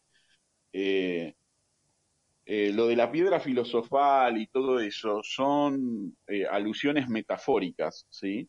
O sea, hay dos palabras que son súper importantes, que es lo esotérico, que se escribe con S, ¿sí? Y lo exotérico. Lo exotérico, que se escribe con X, ¿sí? Es lo que se supone que se le dice a la gilada para que nunca lleguen al conocimiento, ¿sí? Eh, Básicamente es eso. Entonces, ¿qué pasa? Cuando se habla de piedra filosofal hay que eh, verlo, por lo que yo tengo entendido, como, como si fuese el objetivo de mejora del ser humano hacia sí mismo, no como tomarlo literal, como decir, ah, voy a convertir el plomo en oro. Tal cual. ¿Sí? estamos de acuerdo. Sí, sí, sí, por supuesto. Eso es lo que yo entiendo que es a lo que apuntan. Sí, de hecho hay muchos escritores hay muchos escritores que, que, lo mencionan de esa manera y uno de los que se supone que pudo eh, justamente redactarlo de esa manera eh, es eh, el escritor de... ¡Ay! me fue el nombre ahora. Que hay una analogía con Cervantes, el escritor inglés muy conocido de Romeo y Julieta. Se me fue el nombre ahora, porque ya me va a salir. Eh, y que él, desde su filosofía justamente, y esto de la piedra filosofal, no lo lleva a, justamente a lo de transformar el plomo en oro, sino justamente a lo que decís vos, Guille, ¿no? desde el lado más, desde la, como hablan mucho, muchas logias, de la construcción del hombre, de tallar la piedra justamente y formar eh, el ser que quiere ser, básicamente, ¿no? de tallar su, tallarse a uno mismo y, y encontrar el, la mejor versión de uno, por así decirlo una piedra en bruto. Claro, exactamente. Incluso, incluso más, incluso más, hay gente que habla de Borges, ¿sí? Y no tienen ni idea de lo que escriben de, de lo que escribe Borges, ¿sí? Y Borges menciona muchísimas cosas esotéricas y hay gente de literatura que se pone a hablar, que, que me gusta Borges y lo escuchás hablando y tipo decís, vos te preguntás, pero vos sabés lo que está hablando Borges? Sí, se fueron para otro lado. No tienen ni idea. sí, sí. Ahí, Mariano, cuando me preguntaste qué son los Anunnaki, a ver, hay toda una historia por ahí atrás, y por eso a, Secaría Sitchin medio como que se les descreyó después de un tiempo, porque lo llevó a que, claro, hay todo un tema con los Nephilim, que eran gigantes, supuestamente antidiluvianos, eran gigantes que vivían antes de un gran diluvio universal que fue creado justamente para aniquilarlos, y que, bueno, Zacarías decía que venían de Nibiru, de un planeta X, qué sé yo.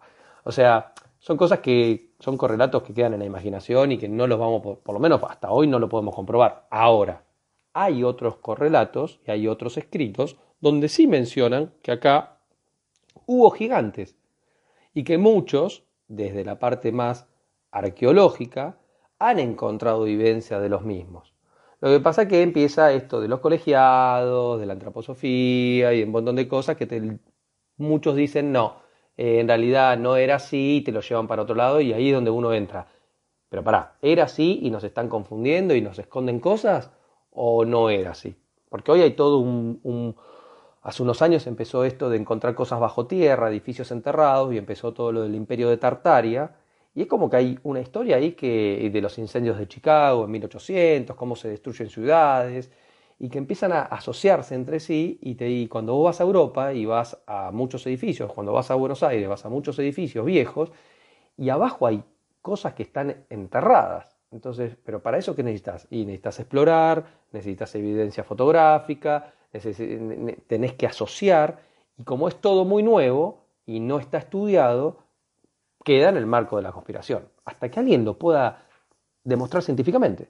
Bueno, estamos, quizás está en proceso. Todo tiene su tiempo, ¿no? no es de un día para otro. Para que muchos a la vez puedan atestiguar y estar en acuerdo, porque en definitiva son acuerdos, en decir, no, ¿sabes qué? Esta es la teoría que tiene más peso. Bueno, listo, vayamos por acá. Mientras tanto, si no se empieza ni siquiera a generar una teoría o a dilucidar porque estaba oculta, y bueno, quizás estemos en los primeros pasos. O sea, nunca es una de entrada una teoría completa, se va formando con el tiempo.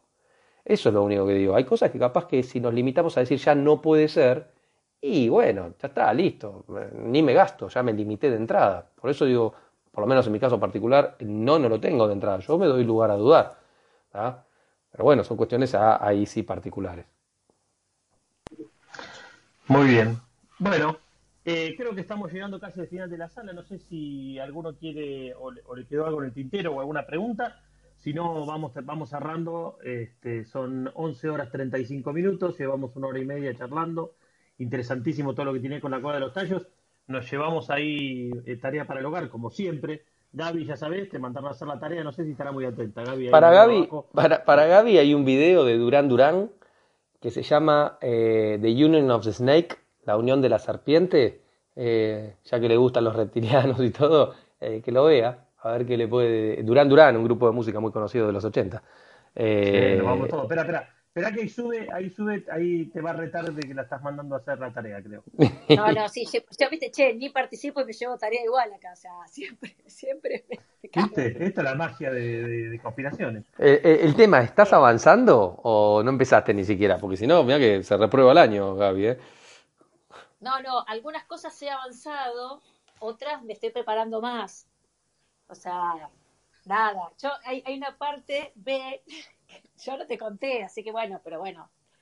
La idea la estamos trabajando en equipo. Hay un trabajo en equipo que estamos haciendo. Ah, bueno. Interesante, no, no, sé qué es. Yo estas salas, estas salas, este, yo las disfruto un montón, chicos, eh, sépanlo, ¿eh? O sea, a mí, a mí me, me encanta poder hablar con gente que, que, viene con otra línea de pensamiento esto lo hablamos muchas veces con, respeto y todo, se puede hacer fantástico. Y sobre todo aquellas personas que vienen con un enfoque muy distinto al que normalmente vos tenés, porque esta frase que, que a veces uno ni siquiera sabe que no sabe, entonces es bueno que alguien te traiga una perspectiva diferente. Así que algunas cosas están buenas.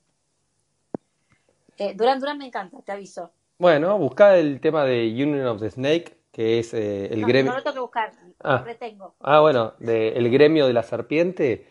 Y quizás, qué sé yo, a veces hacen analogías con ciertos videoclips que uno les llama la atención, pero bueno. Bien. No esperaba menos, Mike. Ahí va, ahí va. Ahí estamos. ¿Qué cerramos hoy, hoy me le adelanté a Mariano. Ahí está, la dejo de fondo, la dejo de fondo. Sí, claro, esta es conocida. Mirá aquí, mirá vos. Tenía por el lado de los reptilianos y uno no la pasó de. Ah, hay, que leer la letra. Era uno de mis, amores de adolescente. Virome y caseta ahí, ¿eh? Ahí está. No, che, yo tenía para pila para el Walkman, no era virome, che. Y pero uno ahorraba pilas y para no gastar la pila del Walkman le dabas a la virome éramos tan pobres. Y bueno, Argentina.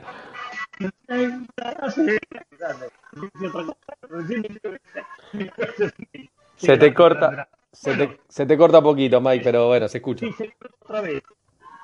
No, vos una cosa que yo no sé si a mí o les de repente están hablando y se quizá Mike, se te corta un montón, ¿eh?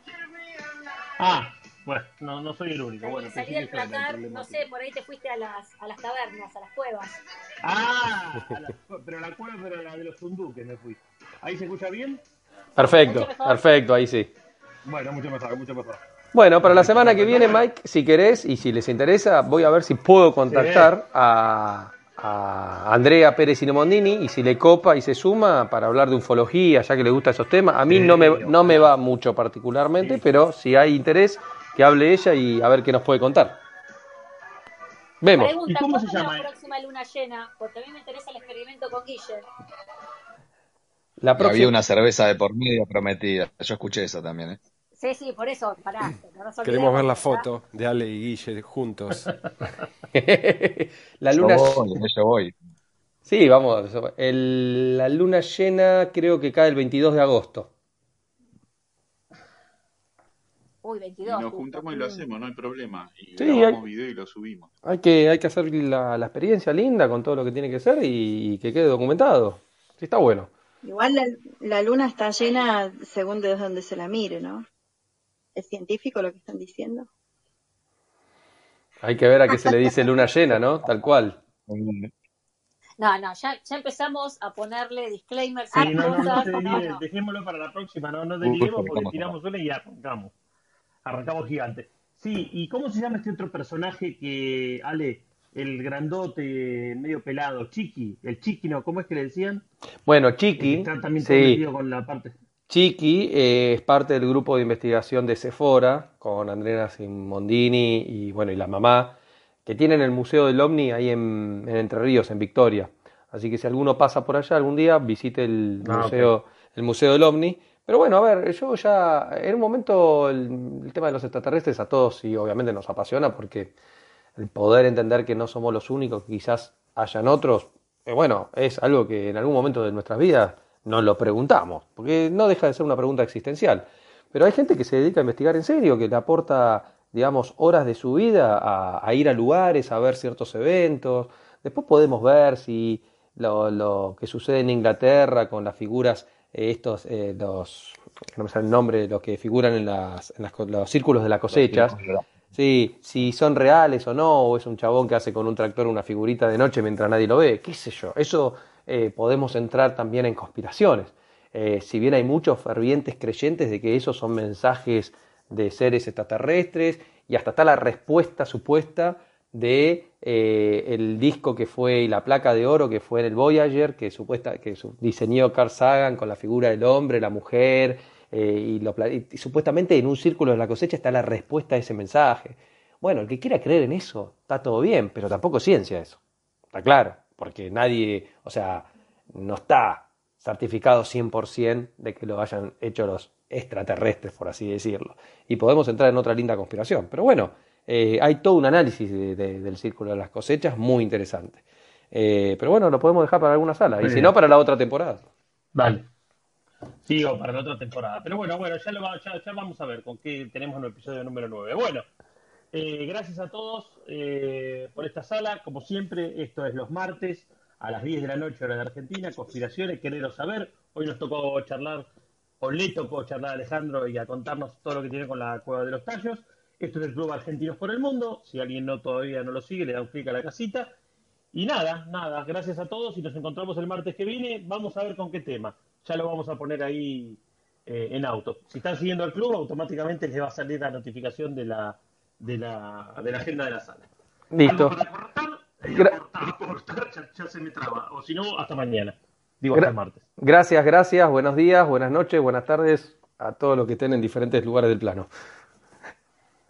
Y nos vamos con. Y nos vamos Del con plano, el... Claro. Le ponemos pica, y si no, y si no hay que meterle pica. Claro.